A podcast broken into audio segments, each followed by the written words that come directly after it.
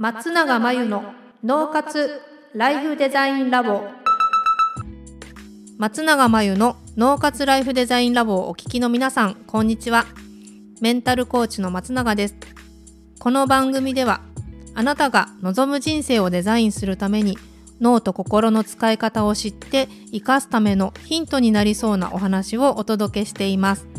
週に2回月曜日と木曜日に配信中のピンポン Q&A のコーナーでは日常生活やビジネスでよくある悩みや松永が主催している内観力養成ライフデザインオンライン講座で寄せられた質問などにお答えしていきます。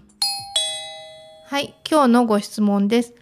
なんだかこの1年自分が堂々巡りをしているように感じます。やりたいことやってみたいことはあるんですがどうも進まないので自分の見たくない部分を見なきゃいけないのかなというふうに感じています。でも自分のネガティブな部分を見るというのはとても面倒くさいし時間がかかるし嫌です。自分の見たくない部分を見なきゃいけない時どういうふうにしたらいいでしょうか？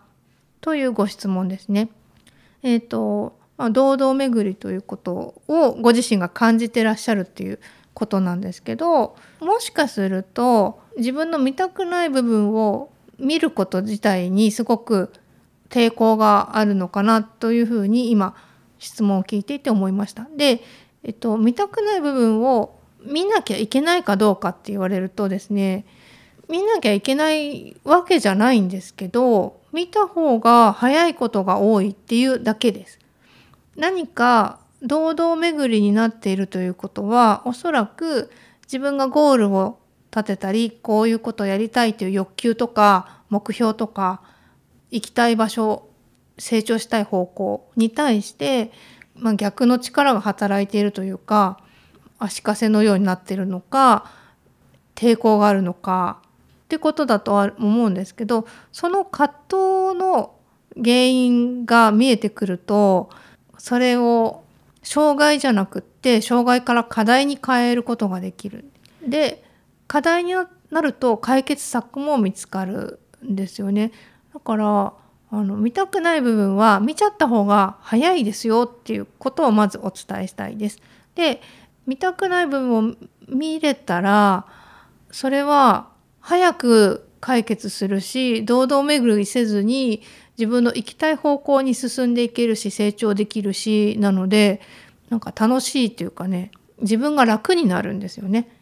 はい、楽になってもっと楽しくなってっていうことなので、えっと、見たくない部分を見ること自体は、えとても自分が楽になるためのにプラスなことなんだなっていう認識を持つと少しイメージが変わるんじゃないかなと思います。それでも見たくない部分を見るのが嫌だって思うんだったら無理する必要はないですしどっちからかというとゴールの方を見る。それが実現したらどんないいことがあるのかなとかその後って自分はどうなってるのかなっていうそっちの想像を膨らませていくっていう方向で達成した後のことを見ていくっていう方法もありますのではい、どちらでもいいと思うんですけどあんまりなんか見たくない部分を見なきゃみたいにあの深刻になるとですね辛くなっちゃうし面倒、えー、くさくなっちゃうし、はい、そういうものではないのでそうするとね堂々巡りから抜け出せないと思うんでもうちょっと自分が楽になるために堂々巡りから抜け出して自分が欲しい成果を得るために、えー、見るんだよっていうことを知っておいてください。以上ピンポン Q&A のコーナーでした。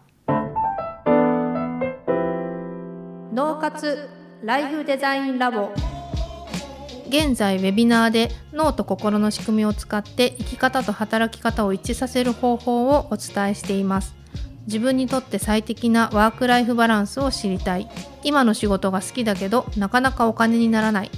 稼げる仕事だとは思うけどかなり辛い。